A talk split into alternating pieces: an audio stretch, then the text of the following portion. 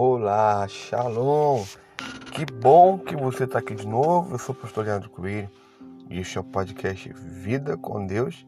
E vamos para mais um tempo com Deus, um tempo que eu separo todo dia aí para meditar na palavra do Senhor. Alguns chamam de devocional, né? Eu chamo tempo com Deus.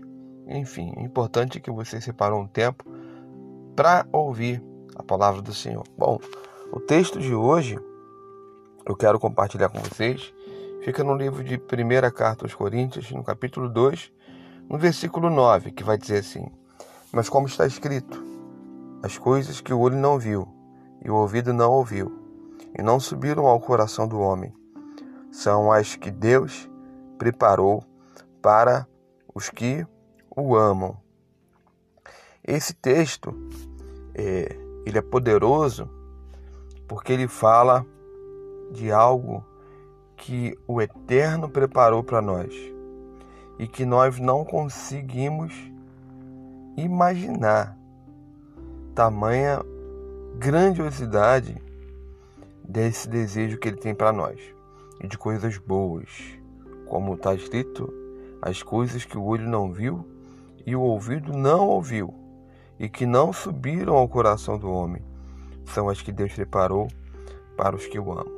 Então é algo muito poderoso. Você que me ouve agora, Deus tem algo lindo demais, um propósito poderoso. E nesse texto ele diz que isso tudo foi preparado para os que o amam. Olha, e aqui é que está a grande chave. Como que eu vou conquistar? Como que eu vou receber essas coisas tão poderosas, tão tremendas, tão lindas, tão maravilhosas, que nenhum olho viu, que nenhum ouvido ouviu, e que nós não conseguimos nem imaginar. Como que eu consigo receber isso? A chave está nesse próprio versículo. Isso tudo Deus preparou para os que o amam. E aí, o que significa amar a Deus? O mundo, o mundo que jaz no maligno, um conceito que se criou no mundo é que o amor é um sentimento. Então, se nós entrarmos pelo ensino é, falacioso, mentiroso do sistema mundano que é regido pelo maligno, nós vamos achar que esse amor aqui, aqueles que amam a Deus, é aqueles que têm um sentimento. Olha, eu amo a Deus, como Deus é bonzinho, ah, Ele é maravilhoso. E não tem nada a ver com isso. Porque a grande falácia, a grande mentira é que o amor não é um sentimento, mas o amor é uma escolha. Deus decidiu amar o mundo dando seu filho. E o amor, ele, o amor que a palavra fala, também foi ensinada por Jesus quando ele no Evangelho de João, né, o registro do João, que fala o seguinte: Jesus está conversando com os discípulos os apóstolos, e ele fala o seguinte: Quem é o que me ama? E ele responde: Todos aqueles que têm os meus mandamentos e os guarda, este é o que me ama.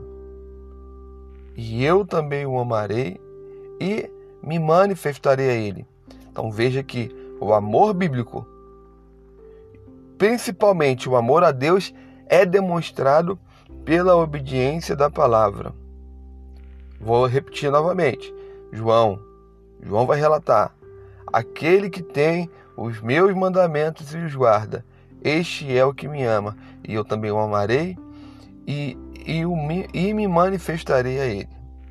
Então esse, é, essa é a chave.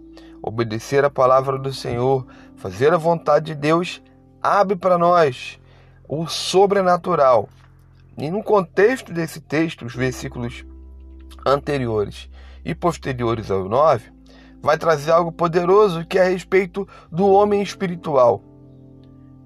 Esse texto está falando sobre a conexão com o espiritual que traz a nós revelações poderosas. E esse capítulo termina no versículo 16 com a seguinte pergunta: Porque quem conheceu a mente do Senhor para que possa instruí-lo? Mas nós temos a mente de Cristo.